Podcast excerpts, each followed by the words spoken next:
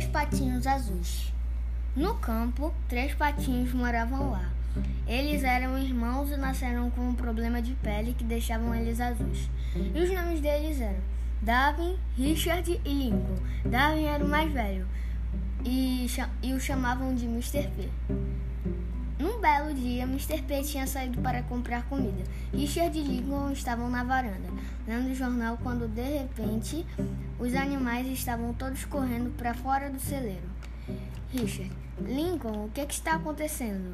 Lincoln, sei lá, mas não deve ser nada. Richard, mas cara, eu estou preocupado. Lincoln, cara, deixa isso pra lá, não deve ser nada de.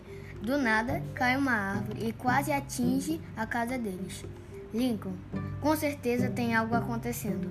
Os dois entraram dentro de casa e tamparam, com, e tamparam com tábuas de madeira.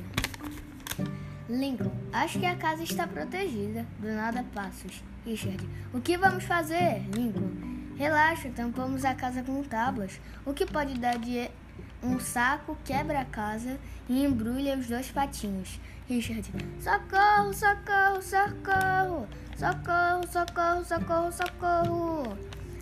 Os, os patinhos aparecem numa gaiola. Lincoln, Richard, cadê você? Richard, socorro, socorro. A gaiola estava descendo para o fogo super quente.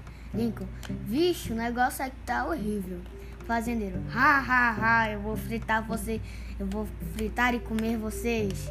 E vocês não têm chance alguma. Mr. P com um policial. Parado! Fazendeiro, o que foi?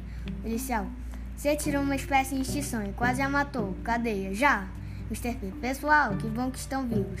Eles se abraçam, consertam a casa e vivem felizes para sempre.